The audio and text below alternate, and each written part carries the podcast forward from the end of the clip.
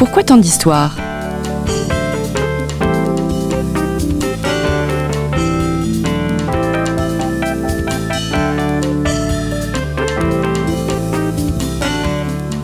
On retrouve Christophe Dickès. Chers amis, bonjour, merci pour votre fidélité à Storia Voce et bienvenue à tous. Alors comme vous le savez, ce podcast vous est offert par le magazine Histoire et Civilisation. Et comme tout ce qui est offert est gratuit, eh bien vous pouvez donc l'écouter librement. Mais derrière ce podcast, il y a des professionnels, webmasters, journalistes, correcteurs, etc. Et nous ne pourrons continuer cette aventure que si vous nous soutenez, non pas notre association, mais cette équipe de professionnels avec qui je travaille chaque semaine. Alors comment euh, nous soutenir? C'est très simple, rendez-vous chez votre marchand de journaux, achetez Histoire et Civilisation ou mieux, rendez-vous sur le site histoire afin de vous abonner d'avance. Merci. Ambroise Tourniol du Clos, bonjour. Bonjour. Merci d'avoir répondu à notre invitation. Alors, vous êtes historien, professeur au lycée Claude Lebois à Saint-Chamond, dans la Loire. Vous avez enseigné longtemps à l'étranger, en Afrique, au lycée euh, français à Bangui, en Centrafrique plus exactement. Et euh, vous aviez publié, à la suite euh, de diverses expériences, Transmettre ou disparaître, manifeste d'un professeur artisan.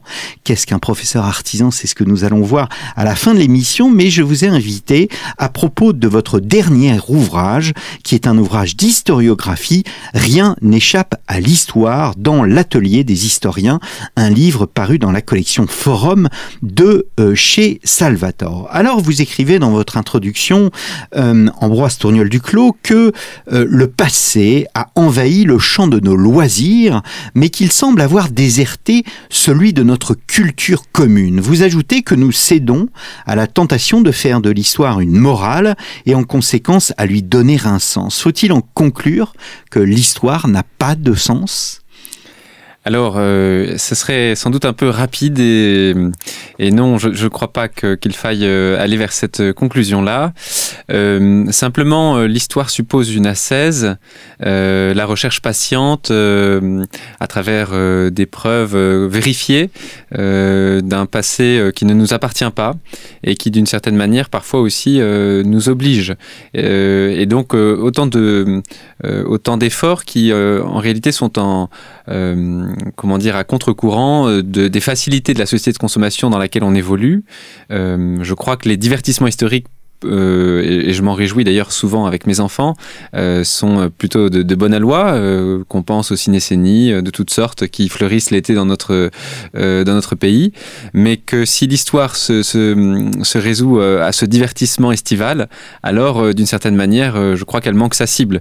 il y a en fait, les historiens ont en réalité quelque chose de plus profond à, nous apprendre dans notre relation au passé, et, et cela passe, me semble-t-il, par cette, cet effort de compréhension, lent, patient, réfléchi, euh, et, qui accepte aussi peut-être le caractère provisoire, voire parfois contradictoire euh, des analyses. Hum, hum. Alors euh, nous allons revenir bien évidemment sur les méthodes de, de l'historien, sur ce travail patient, mais avant tout, je souhaite revenir sur cette question de morale, parce que on veut faire de l'histoire de plus en plus une morale. Il faut comprendre aujourd'hui plutôt que juger oui, ça, me semble euh, effectivement euh, décisif. Euh, cet appel à la compréhension euh, suppose en réalité d'abord qu'on se dessaisisse euh, de notre euh, rapport à l'histoire. juger les hommes du passé, c'est d'une certaine manière se les approprier. L'historien ne nous propose pas de nous approprier le Moyen Âge ou l'Antiquité. il ne nous propose pas d'en faire en quelque sorte des facilités qui, qui, pourraient venir enrichir notre vie morale d'une quelconque manière. il nous offre offre en fait euh, un dépaysement à travers des civilisations qui, ont, qui se sont appuyées sur des, des principes différents des nôtres. Et Régine Pernoud disait, j'aime bien cette expression, qu'au fond, le travail de l'historien consistait à, regarder euh, les temps passés en, marchant sur les mains. Voilà, je crois que c'est cet exercice salutaire de, sortie de soi, de dépaysement, auquel nous convie euh, l'histoire. Mmh. Donc l'histoire n'est pas, elle ne doit pas être un tribunal. Voilà. Du coup, il me semble que euh, à partir du moment où on accepte ce dépaysement, on sort d'un rapport manichéen et moralisateur à l'histoire euh, pour des raisons euh, qui, au fond, sont, quand même assez évidentes. Comment nous donner euh, la possibilité de juger des hommes du passé qui, qui, qui ne sont plus là en quelque sorte pour répondre de leurs actes.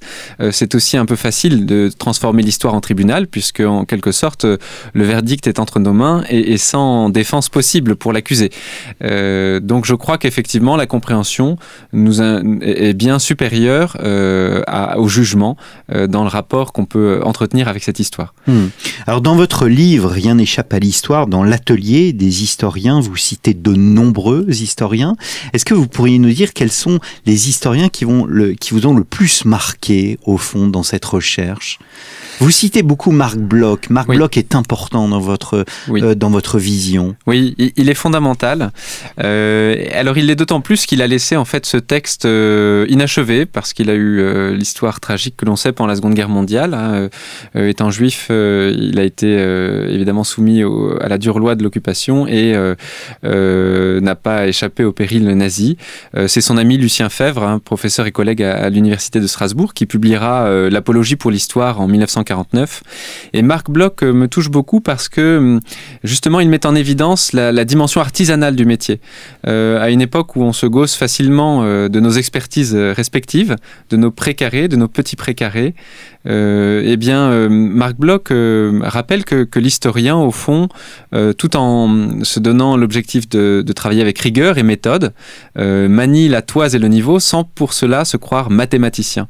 Et je crois que cette, euh, cette, euh, euh, cette idée euh, eh bien, de, l'artisanat euh, est sans doute celle qui me touche le plus au, fond dans cette apologie pour l'histoire, qui s'ouvre d'ailleurs sur la question d'un enfant, une question d'étonnement. Papa, à quoi, à quoi donc sert l'histoire?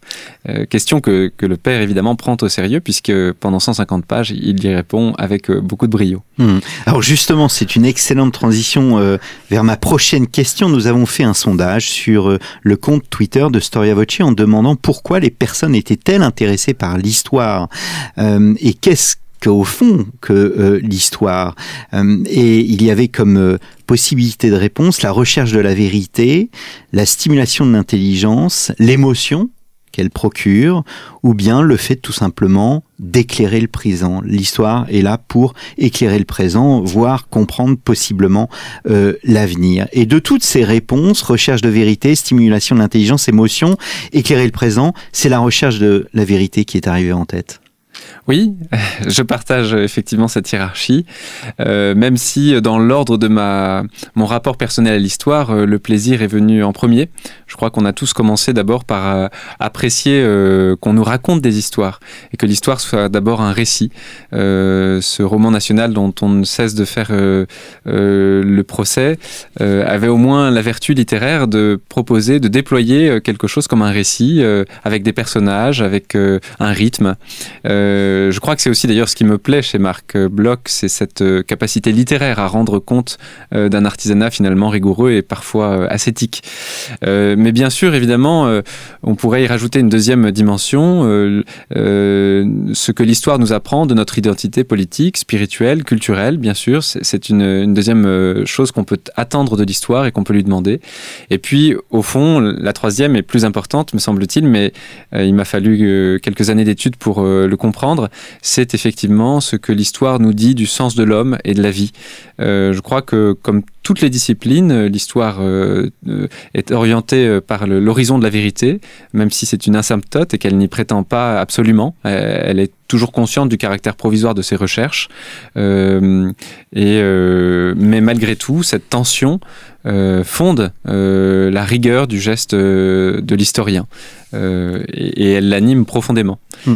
Il y a un très beau texte de Léon XIII à la fin du 19e siècle, euh, un bref, euh, sur l'écriture de l'histoire qui euh, justement euh, commence par ces mots. L'historien doit euh, se garder de mentir. Et ça peut paraître assez simpliste comme affirmation, mais dans un contexte où l'histoire était au, au fond euh, soumise à des usages politiques euh, très partisans, euh, ce rappel est sans doute important encore pour nous aujourd'hui. Hmm.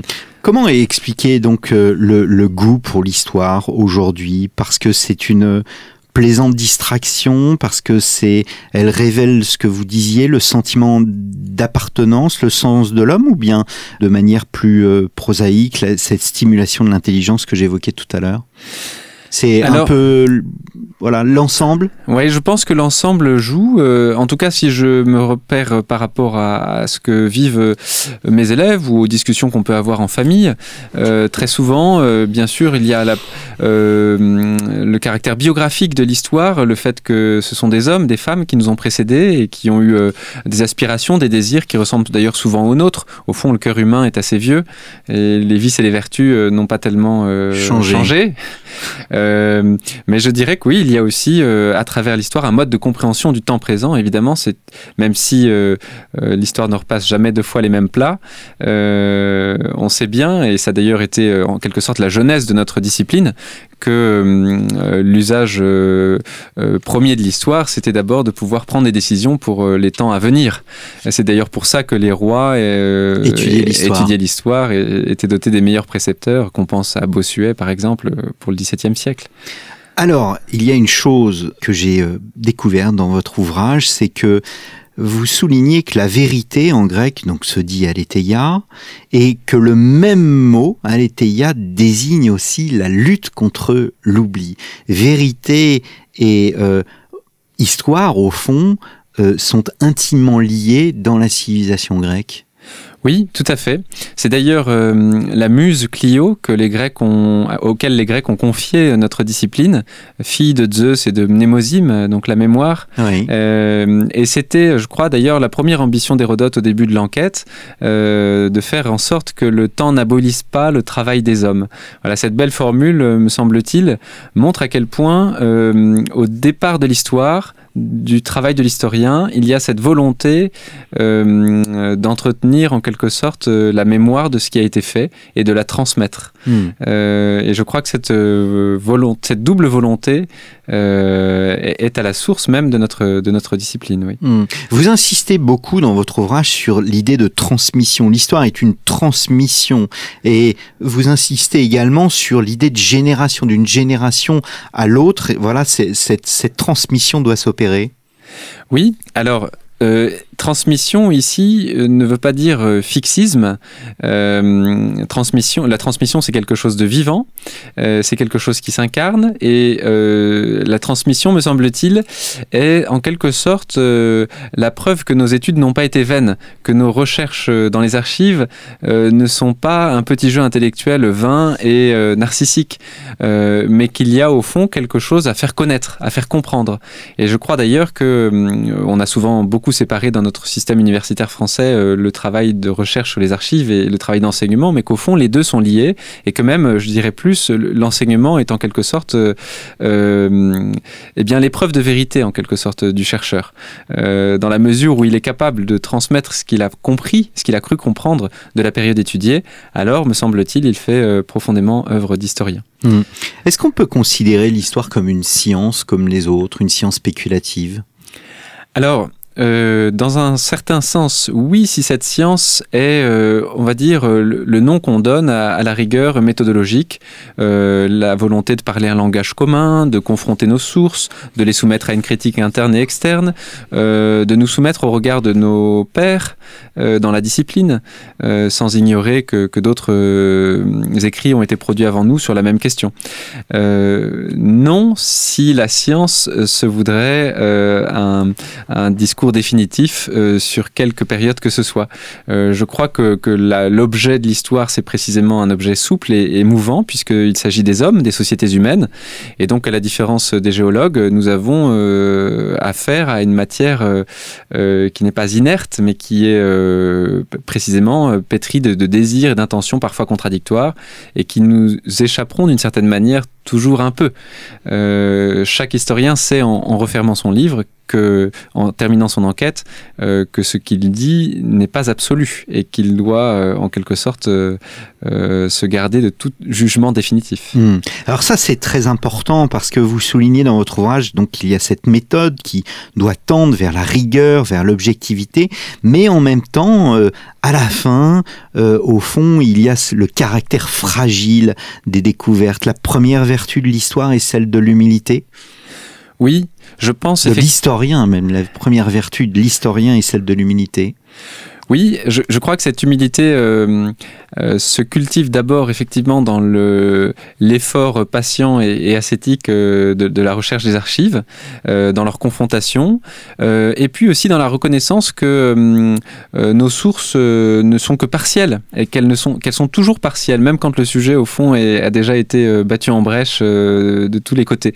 Mais qu'on pense par exemple à l'histoire de l'Afrique entre le 12e et le 15e siècle, qui a été travaillée ces dernières années par François Xavier Fauvel, professeur au Collège de France. Que nous avons euh, reçu à ce micro. Voilà, et mmh. qui, qui a affaire en, en, réalité à un puzzle dont il manque même les contours. Euh, et donc il doit imaginer entre l'Empire du Ghana et, euh, et, le Grand Zimbabwe un arc de civilisation qui se développerait sur une période qui est l'équivalent de notre Moyen Âge et auquel avec beaucoup d'audace et, et, il faut le dire, beaucoup de pertinence aussi, il a donné ce, ce, ce, cette dénomination de Moyen Âge africain.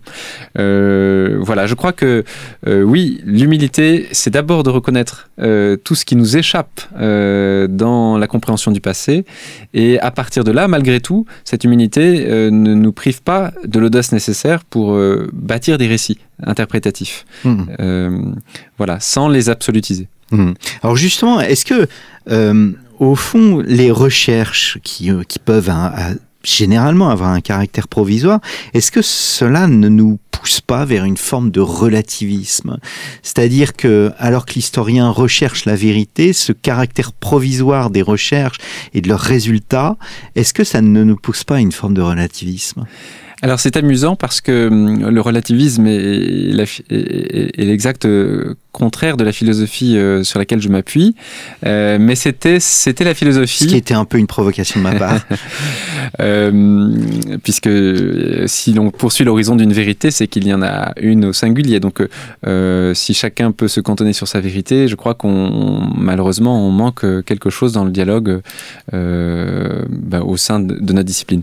Non, je crois que c'était effectivement ce que vous c'était l'une des ambitions des, historiens républicains de la fin du 19e siècle, qui avaient très bien compris que euh, une certaine manière de, présenter notamment euh, la geste révolutionnaire et les différentes périodes révolutionnaires permettrait euh, eh bien euh, de faire relativiser aux élèves qu'on avait en face de nous euh, eh bien l'importance du régime monarchique mmh. et, euh, et, de construire dans leur esprit euh, l'idée qu'au fond eh bien il ne faut pas s'inquiéter d'un éventuel renversement de pouvoir voilà. Non je crois pas du tout. Alors moi je n'adhère pas à cette ce relativisme là je crois à la relativité de nos recherches mais ça n'est c'est autre chose qu'une position philosophique qui plaiderait euh, comment dire, pour euh, une vérité plurielle. Euh, je crois que nous avons effectivement, à partir de nos points de vue particuliers d'historiens, euh, une manière singulière d'aborder les problèmes, euh, mais que si la vérité au singulier nous échappe, elle doit rester un horizon commun. Mmh. Mais justement, est-ce que cette singularité n'est pas le propre, au, fond, de, de, de chaque époque? Est-ce que l'historien n'est n'est-il pas le produit de son époque Et pour pousser un peu plus loin la réflexion, est-ce que l'histoire n'est pas finalement instrumentalisée à chaque époque? Alors, c'est vrai que c'est ainsi qu'elle est née. Elle est née d'une instrumentalisation politique, puisque au quatrième millénaire avant Jésus-Christ, les listes de dynasties de pharaons étaient destinées à, graver dans la pierre un éloge éternel du système monarchique. Les Mésopotamiens ont repris le système, ont repris cette manière d'écrire l'histoire. Euh, et Hérodote, même s'il se donne euh, la mission de confronter les, les sources, ne, ne, parvient pas tout à fait à réaliser son ambition euh, quand il raconte les guerres médiques entre les Perses et les Athéniens. C'est son élève Thucydide qui en réalité ré réalisera cette ambition. Donc c'est vrai que on pourrait dire que le fil rouge de, l'écriture de l'histoire euh, jusqu'à notre époque, hein, d'ailleurs, jusque sur les bancs de Sciences Po et de l'ENA, euh, c'est de chercher dans l'histoire des, des, justifications politiques euh, et d'en faire euh, de l'instrumentaliser. Euh, malgré tout, je crois qu'il faut euh, s'en départir pour une raison profonde qui est que si nous cherchons la vérité, il faut la chercher même quand elle, elle vient contre nos opinions personnelles. ce qui n'empêche pas de reconnaître que nous avons des opinions et des convictions personnelles et que nous avons des histoires personnelles en tant qu'historien. Benjamin Stora ne se serait sans doute jamais intéressé aux anciens combattants d'Algérie s'il n'était pas lui-même né à Oran en 1950. et Jacques Le Goff, dans un de ses derniers ouvrages consacrés à la figure de François d'Assise, avoue dans l'introduction euh, toute la fascination qu'a exercé le Poverello sur, euh, sur, sur, lui. Euh, donc je crois que la faute n'est pas de reconnaître que nous avons en tant qu'historiens des affinités, la faute serait de les déguiser ou au contraire d'instrumentaliser l'histoire au service de nos convictions personnelles. Hmm. L'historien est en dialogue avec l'opinion publique? Oui, bien sûr, il l'est, euh, il l'est en permanence parce que les mots mêmes qu'il utilise sont ceux de son époque. Euh, sa manière de penser est celle de son époque. Et j'allais dire, euh, ce dialogue est certes une des difficultés, un des défis proposés à chaque historien, mais c'est aussi d'une grande fécondité. Qu'on pense par exemple au débat qui a eu lieu en 2005 au moment de la Constitution pour l'Europe sur les racines chrétiennes et aux œuvres d'historiens qui ont été produites à cette époque. Je pense à Bruno Dumézil sur les racines chrétiennes de l'Europe. Sa thèse de doctorat. Voilà Mm. Euh, Chez Fayard. Et puis euh, au débat qui a eu lieu ensuite entre Paul Venn et, Marie-Françoise Basselès euh, sur la christianisation de l'Empire au moment de Constantin.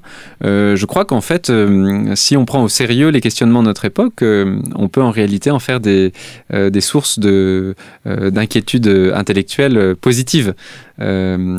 Alors bien sûr, on a aussi l'exemple inverse avec par exemple Black Lives Matter à l'été 2020 où la vague de déboulonnage de statuts partie d'outre-Atlantique est arrivé chez nous, euh, eh bien, n'a pas, pas produit grand-chose, sinon peut-être la découverte de la clé de vin par certains militants.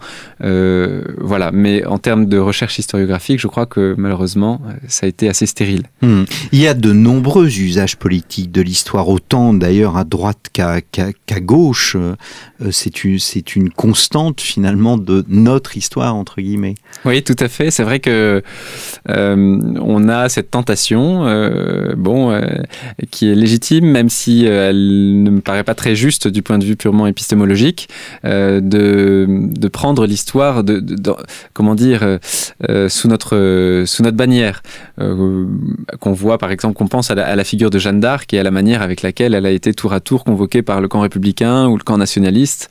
mais je crois que justement l'historien, c'est celui qui est capable de dépasser ces clivages et si possible de les apaiser. En tout hmm. cas, il me semble qu'il y aurait euh, une hiérarchie à faire quand euh, euh, une hiérarchie à faire entre les historiens qui, avec la plus grande objectivité possible, je n'ai pas dit neutralité, mais objectivité, eh bien cherchent à dépasser ces clivages et ceux qui, au contraire, se replient sur leurs identités particulières. vous voyez, par exemple, les historiens marxistes dans les années 50 pouvaient larder leurs enquêtes de statistiques et de chiffres de toutes sortes. On, en connaissait déjà les conclusions. On savait déjà qu'il s'agissait de, de vanter la lutte des classes et, le grand soir. Hmm. Alors justement, vous, vous parlez beaucoup du, progressisme, parce qu'au fond, depuis, euh, depuis la Révolution française, il y a cette volonté d'inscrire euh, l'histoire dans une forme de progrès euh, éternel, que l'on que l'on songe à la comment à l'égalitarisme chez, chez, chez Tocqueville, vous citez le, le, le, marxisme, mais on pourrait aussi citer Fukuyama avec la fin de l'histoire. vous fustigez, vous, vous critiquez cette, cette vision progressiste de l'histoire que l'on rencontre dans de nombreuses écoles. Oui, tout à fait. Ben, il me semble que chaque, euh, chaque époque, en quelque sorte, a son tragique. Euh, le nôtre euh, est peut-être cette manière avec laquelle nous nous racontons une fausse histoire sur, sur le triomphe du, capitalisme libéral ou sur son effondrement. nous avons effectivement un rapport au progrès qui est, un peu ambivalent. Alors certes, le discours progressiste semble avoir perdu de, sa vigueur, hein, et on comprend pourquoi avec les grandes catastrophes du XXe siècle. Et en même temps, tout se passe comme si euh, euh, on continuait d'attendre de l'avenir euh, quelque chose qu'elle ne peut pas nous donner et qu'on le faisait par le détour de l'histoire, hmm. comme pour justement poursuivre ce, récit qui, auquel on tient. alors, le grand historien du, temps occidental, qu'est François Hartog, a, bien montré qu'en réalité, depuis la fin de la Seconde Guerre mondiale, le, progressisme ne, fonctionnait plus comme récit mobilisateur et qu'au fond, on s'était replié sur un présentisme, donc un présent replié sur lui-même, où l'avenir, au fond, soit n'a pas vraiment de sens, soit est, voué à l'effondrement. Euh, bah, je, plaide au contraire pour qu'on continue de, croire que l'histoire ait du sens, euh, mais pas à celle d'un récit, d'un grand récit qu'on plaquerait euh, artificiellement sur, sur l'époque qu'on vit, c'est celui du progressisme, mais qui qui, prennent au sérieux le tragique de notre époque et qui cherchent à y répondre dans le temps présent. Voilà. Euh, il me semble qu'il y a une idolâtrie derrière le progressisme, une idolâtrie de l'histoire euh, qui, euh, en fait, va à l'encontre d'un rapport juste et vrai à celle-ci. Vous citez d'ailleurs Lévi-Strauss, hein, qui distinguait progrès et progressisme. Oui, Lévi-Strauss a été conscient euh, dès les années 50 en fait des, euh, des, impasses, on va dire, de la modernité, euh, qu'il s'agisse du relativisme. pour lui, c'était lui qui pourtant était étant ethnologue aurait pu largement relativiser un certain nombre de ses concepts. Il nous a mis en garde contre ça. Et il nous a mis aussi en garde contre son pendant, à savoir l'universalisme et en particulier l'universalisme progressiste hérité des Lumières, puisque en réalité, bah, on était à l'époque euh, en plein cœur des, Trente Glorieuses, euh, celle qui euh, reposait sur l'illusion d'une énergie à bas coût et, permanente, illusion dont on est revenu aujourd'hui, mais dont on voit bien qu'elle a construit une certaine matrice voilà, capitaliste, libérale, et dont on ne sait pas comment sortir. Hmm. Voilà. Ce qu'il y a d'étonnant, c'est de voir que au fond, ça reste une constante, c'est-à-dire qu'on refait toujours les mêmes erreurs, c'est-à-dire qu'il y a toujours d'une époque à une autre cette tentation, celle de faire dire à l'histoire ce qu'elle ne dit pas euh, à travers les usages politiques. Oui, tout à fait. Et on retrouve à nouveau cette tentation de s'approprier l'histoire pour en faire une morale. Euh, je crois que c'est aussi la marque d'une époque qui, justement, euh, privée de repères moraux euh, un peu solides, eh bien, cherche à travers ce discours, en quelque sorte, un, substitut. c'est comme s'il y avait une sorte de, transfert, en quelque sorte, de sens du récit chrétien, qui était celui, en quelque sorte, qui s'était imposé jusqu'au XVIIIe siècle, au récit progressiste, dans lequel on, se prend un peu les pieds aujourd'hui, sans trop savoir par quoi le remplacer. Hmm. Euh, et donc, euh, je, ne plaide pas pour un retour en arrière, je, plaide simplement pour qu'on réalise euh, ce, à quel point ce, récit nous empêche de, de penser le, la singularité de notre époque, et en particulier notre capacité à articuler passé, présent et avenir. Hmm. il me semble que dans le, le récit chrétien, en tout cas tel qu'il était proposé jusqu'au XVIIIe siècle, on avait cette possibilité d'envisager euh, le passé, le présent et l'avenir de manière beaucoup plus sereine qu'on ne le fait aujourd'hui. Hmm. Et pourtant, c'est le 19e siècle qui a développé les études euh, historiques, même si un Mabillon, euh, même si l'époque moderne, on voit les prémices, hein, l'école des Chartes le montre bien, c'est surtout le 19e siècle qui développe la conscience de l'histoire. Oui, alors c'est vrai, mais il la développe sur fond de chaos. C'est-à-dire que effectivement, l'école des chartes naît euh, après le vandalisme révolutionnaire de cette conscience que beaucoup trop de choses ont disparu et qu'il faut euh, désormais les sauver euh, d'un éventuel péril nouveau. Et le 19e sera bien le siècle des révolutions qui continueront justement la période de 89 en, essayant d'en découdre. donc le 19e siècle en fait est, prisonnier de ces contradictions puisque d'un côté il, comment dire regarde vers le passé avec un, euh, des, formes de nostalgie euh, qu'on peut voir euh, notamment dans le romantisme. Chez Chateaubriand. Voilà, qu'on mm. pense à Chateaubriand, à Notre-Dame de Paris de Victor Hugo, ou même à l'œuvre de Viollet-le-Duc, hein, qui certes est magnifique, mais qui en même temps est un, un regard nostalgique qui cherche à, faire revivre quelque chose qui n'est plus. et d'un autre côté, c'est aussi le siècle du scientisme, d'un rationalisme tourné vers l'avenir, les déclarations de Raspail ou, ou des grands scientifiques scientifiques du 19e siècle nous font, regarder les hommes du 19e vers l'avenir avec une, une, foi très religieuse. Mmh. Alors, je voudrais euh, que nous approchions la discipline euh, historique, les méthodes. Comment approcher le temps? Comment euh, ne pas céder à l'anachronisme alors que nous avons vu que nous pouvons être prisonniers en quelque sorte de notre époque?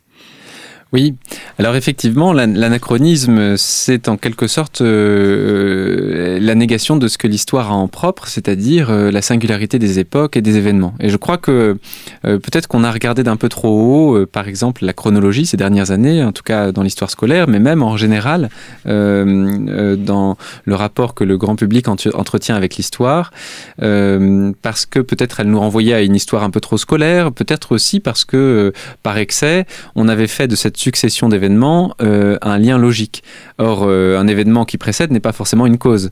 Euh, je crois qu'on a à redécouvrir en fait que la chronologie est, euh, comment dire, la base indispensable sur laquelle on peut construire un discours historique, mais qu'elle-même suppose d'être articulée à, une périodisation avec la recherche d'articulations pertinentes.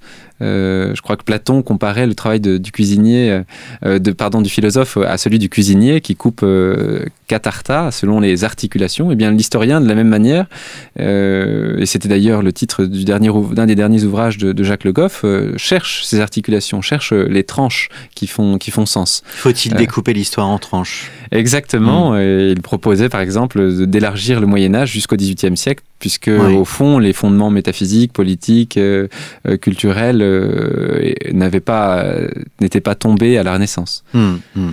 Il existe un ascétisme chez l'historien qui nécessite l'effort Enfin, être historien, c'est, je vais pas dire que c'est une activité solitaire parce que on, plonge dans les sources, on, peut échanger avec d'autres collègues sur ses propres recherches, mais il y a un véritable ascétisme qui est à l'opposé de euh, cette société de consommation que vous évoquiez tout à l'heure.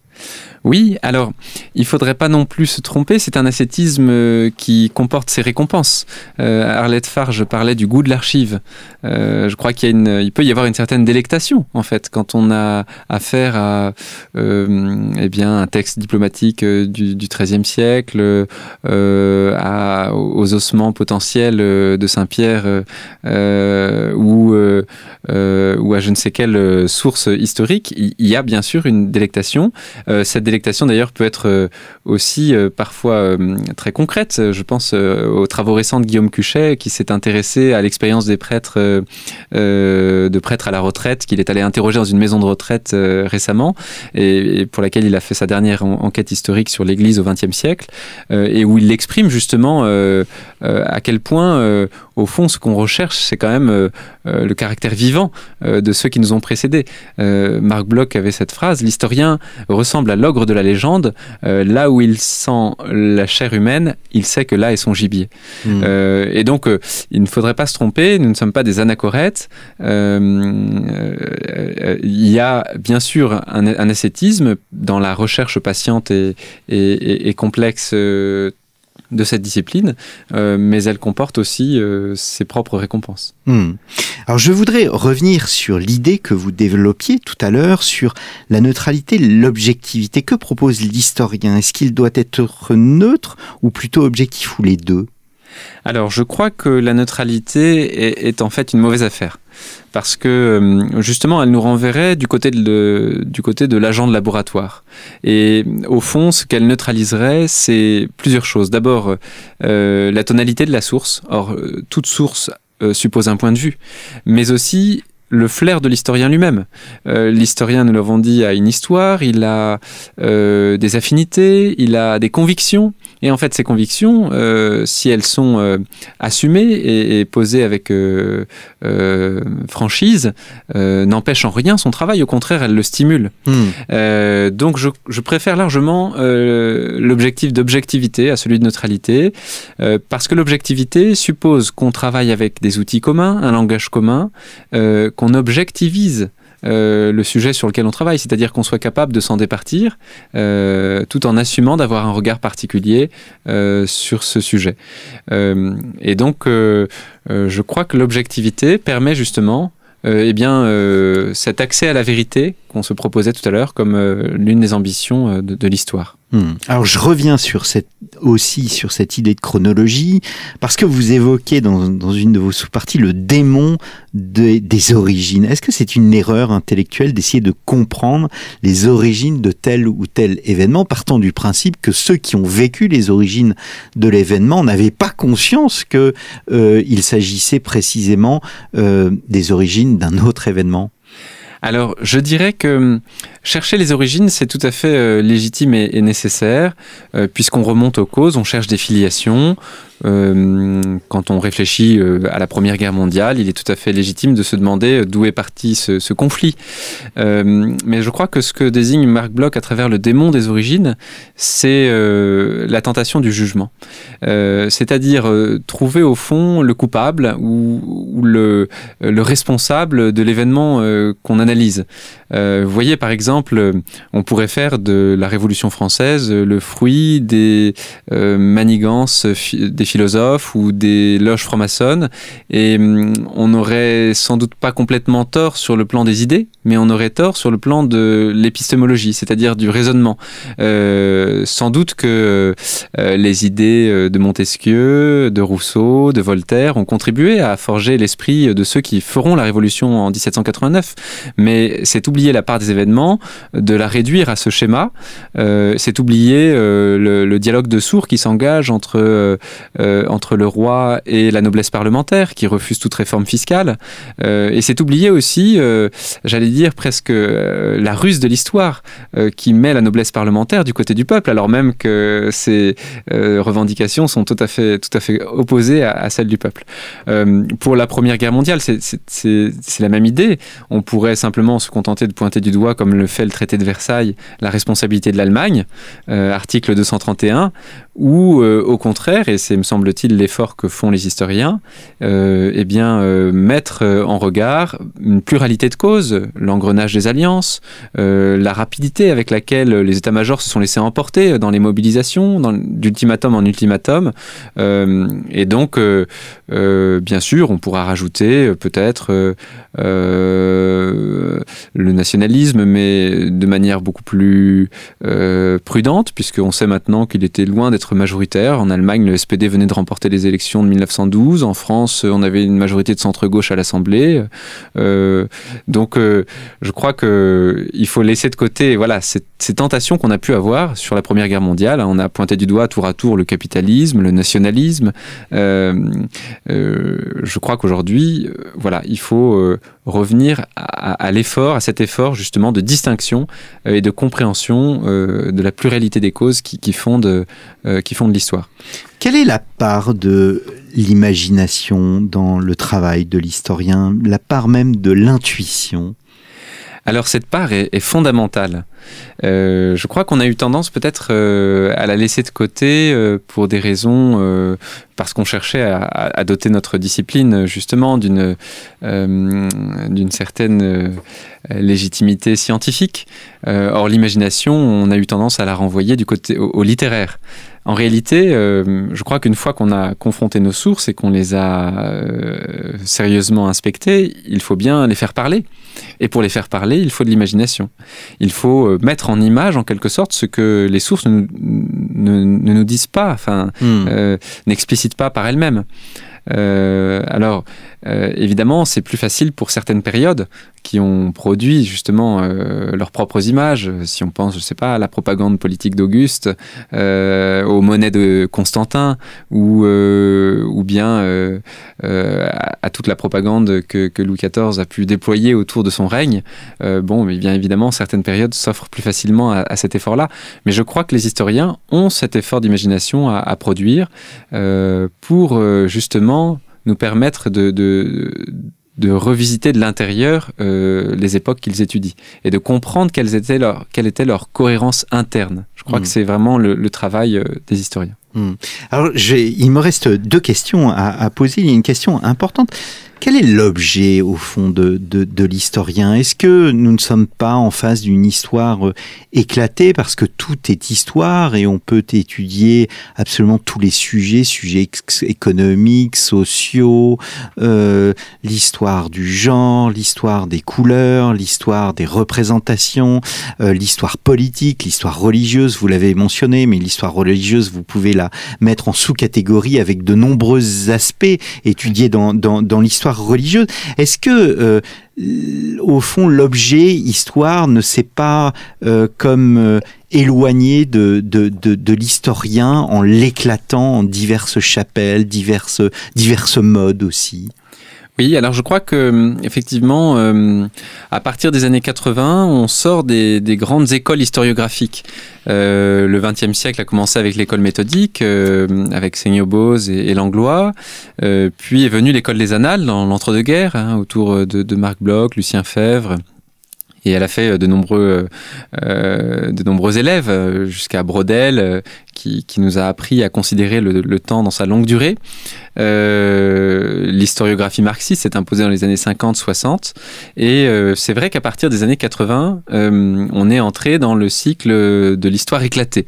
Euh, certains l'ont même assumé, hein, en parlant de la microstoria, par exemple. Hein, euh, les Italiens, comme, comme cet historien qui, qui, nous fait entrer dans le, dans le moulin d'un meunier du Frioul au XVIe siècle, Carlo Ginzburg, et qui justement ouvre cette école hein, de la, micro-histoire, elle est un peu devenue effectivement euh, la norme. Euh, alors, certes, il y a sans doute euh, une vertu à cet éclatement, c'est qu'il nous permet de considérer que l'histoire n'a pas de domaine privilégié et que au fond rien ne lui échappe. Voilà, euh, qu'il s'agisse des mentalités ou des systèmes politiques. Euh, mais effectivement, le, peut-être que le travers de cet éclatement, euh, c'est euh, du coup une sorte de séparation des euh, une une extrême spécialisation euh, des domaines historiques qui euh, peut-être pourrait parfois oublier de, de, dialoguer entre eux et, et, et, et de s'apporter mutuellement euh, ce qu'ils ont à, à s'apporter. Euh, il, serait quand même dommage de séparer absolument l'histoire des mentalités de euh, l'histoire religieuse et l'histoire religieuse de l'histoire politique. Mmh. Il faut sortir de la spécialisation alors je crois qu'il faut... Au profit d'une saine vulgarisation? Alors je crois qu'il y a toujours un équilibre à trouver. Euh, mais qu'il faut se méfier des, des modes absolus. Euh, et euh, actuellement, la, la, mode est, est, plutôt du côté d'une de, de, histoire mondiale ou décentrée qui, nous, qui voudrait absolument nous faire prendre le regard de l'autre pour comprendre notre propre histoire. Euh, je crois que quand une mode devient absolue, effectivement, il faut l'interroger sur sa pertinence, sur sa légitimité et sur ce qu'elle nous ferait perdre dans la, la compréhension historique. Mmh, voilà. mmh. Alors justement, comment, euh, et c'est ma dernière question, comment transmettre aujourd'hui euh, l'histoire, comment faire preuve de pédagogie tout en gardant la complexité et la nuance et de cette ascèse de, que j'évoquais euh, tout à l'heure? Alors je crois que hum, le travail de, de transmission de, qui, qui, qui, échoit donc au, au professeur, euh, c'est d'abord une capacité à, à, mettre en scène le récit historique. Alors non pas en montant sur leur table et en jouant euh, Napoléon, euh, mais euh, en donnant des visages à l'histoire. On a très souvent euh, désincarné l'histoire euh, en pensant que les institutions c'était tout de même plus sérieux. Je crois qu'il faut revenir de cette euh, pensée-là et redonner des visages à l'histoire. Ce sont les hommes qui font l'histoire, ce sont les hommes qui décident des institutions, qui les gouvernent, et donc il me semble que c'est d'abord la, priorité. Euh, mes élèves ne savent pas qui est Charlemagne et, ne parlons pas des seconds couteaux comme Colbert ou, euh, Sully, euh, le ministre d'Henri IV. Donc il faut, je pense, redécouvrir l'incarnation, le caractère incarné de l'histoire. la deuxième chose, me semble-t-il, c'est eh bien de redonner à l'histoire comment dire, un, caractère euh, cohérent, c'est-à-dire non pas l'éclatement dans lequel on, actuellement on, a parfois tendance à projeter nos élèves en leur proposant des approches qui sont censées être ludiques, mais qui en réalité leur feront perdre de vue le schéma d'ensemble. et pour ça, on a besoin de la chronologie, on a besoin de la périodisation. Nos élèves ont besoin d'apprendre à se repérer, ils ont, ils ont besoin de dates, et donc il faut, comment dire, réinvestir euh, j'allais dire, le, champ de la chronologie euh, pour permettre à nos élèves d'avoir euh, une vision qui, qui, leur permette d'articuler le temps court, le temps long, les césures importantes, significatives, et qui donnent du sens à cette histoire. Et puis, je dirais qu'enfin, la dernière chose, c'est que pour transmettre, et ça n'est pas propre aux historiens, euh, nos élèves doivent sentir que, que l'histoire nous anime, qu'elle n'est pas juste euh, une vague... Euh, une énumération de faits. Énumération de faits, voilà. une obligation professionnelle entre 15 et 17 heures qu'on aura tôt fait d'oublier ensuite. Non, mais que nous en vivons et que ces, ces questionnements euh, historiographiques qui nous habitent, euh, évidemment sans, sans, transformer nos, nos cours en, en estrade d'université, euh, eh bien, euh, qu'ils puissent sentir à quel point cette histoire est, est faite de suppositions, de d'artisanat et, et, et d'une recherche profonde de la vérité. Hmm. Alors justement, quand on est jeune, on, a des certitudes. Euh, comment enseigner cet art de, de, la nuance, de, la complexité? Comment, au fond, stimuler l'intelligence sans tomber dans le relativisme que j'évoquais tout à l'heure? Euh, Oui, comment stimuler cette, intelligence et euh, faire preuve de, enfin, montrer cette complexité, cette nuance historique? Alors, je pense qu'il y a deux manières. La première, c'est d'abord que, notre, euh, que nos cours soient construits. Et donc la rigueur avec laquelle nous construisons nos cours euh, détermine euh, l'intérêt que nous obtenons de la part de nos élèves. s'ils nous sentent perdus, s'ils nous sentent débordés ou au contraire indifférents au sens de ce que nous enseignons, ils ne nous écouteront pas. Et je crois que la deuxième méthode est en fait au fond la plus ancienne, celle que qu'on appelle la maïotique, hein, que Socrate mettait en œuvre et qui consiste tout simplement à les interroger sur le sens de ce qu'ils ont compris, de ce qu'ils ont perçu. Euh, et à les impliquer en quelque sorte euh, dans cette histoire, à leur faire prendre conscience que eh bien euh, tout n'était pas joué en 1848, on aurait pu faire d'autres choix à la veille de, de la deuxième République, ou que ou que si la défaite de Sedan n'avait pas eu lieu, eh bien peut-être que le Second Empire aurait connu d'autres une autre une autre postérité et la France aussi. Voilà, donc est un moyen de stimuler l'intelligence? Voilà, c'est ça. En fait, euh, faire prendre conscience de du surgissement de l'événement, du caractère radical de l'événement, de la manière avec laquelle l'événement vient nous surprendre. Euh, je crois que c'est ça qu'on peut appeler le tragique de l'histoire et, c'est ce qui fait la passion de notre discipline. Eh bien, merci beaucoup Ambroise Tourniol du Claude d'être venu à notre micro.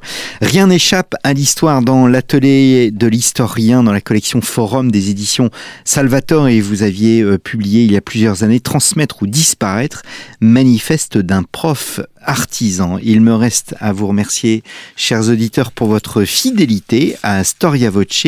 N'hésitez pas à parler de nous autour de vous et je vais me répéter. N'oubliez pas surtout que ce podcast vous est offert par Histoire et Civilisation. Rendez-vous dans votre kiosque préféré. Achetez Histoire et Civilisation, offrez Histoire et Civilisation et surtout abonnez-vous à Histoire et Civilisation. Un grand merci à vous et je vous donne rendez-vous la semaine prochaine pour un nouveau de nos grands entretiens. Merci beaucoup et à la semaine prochaine.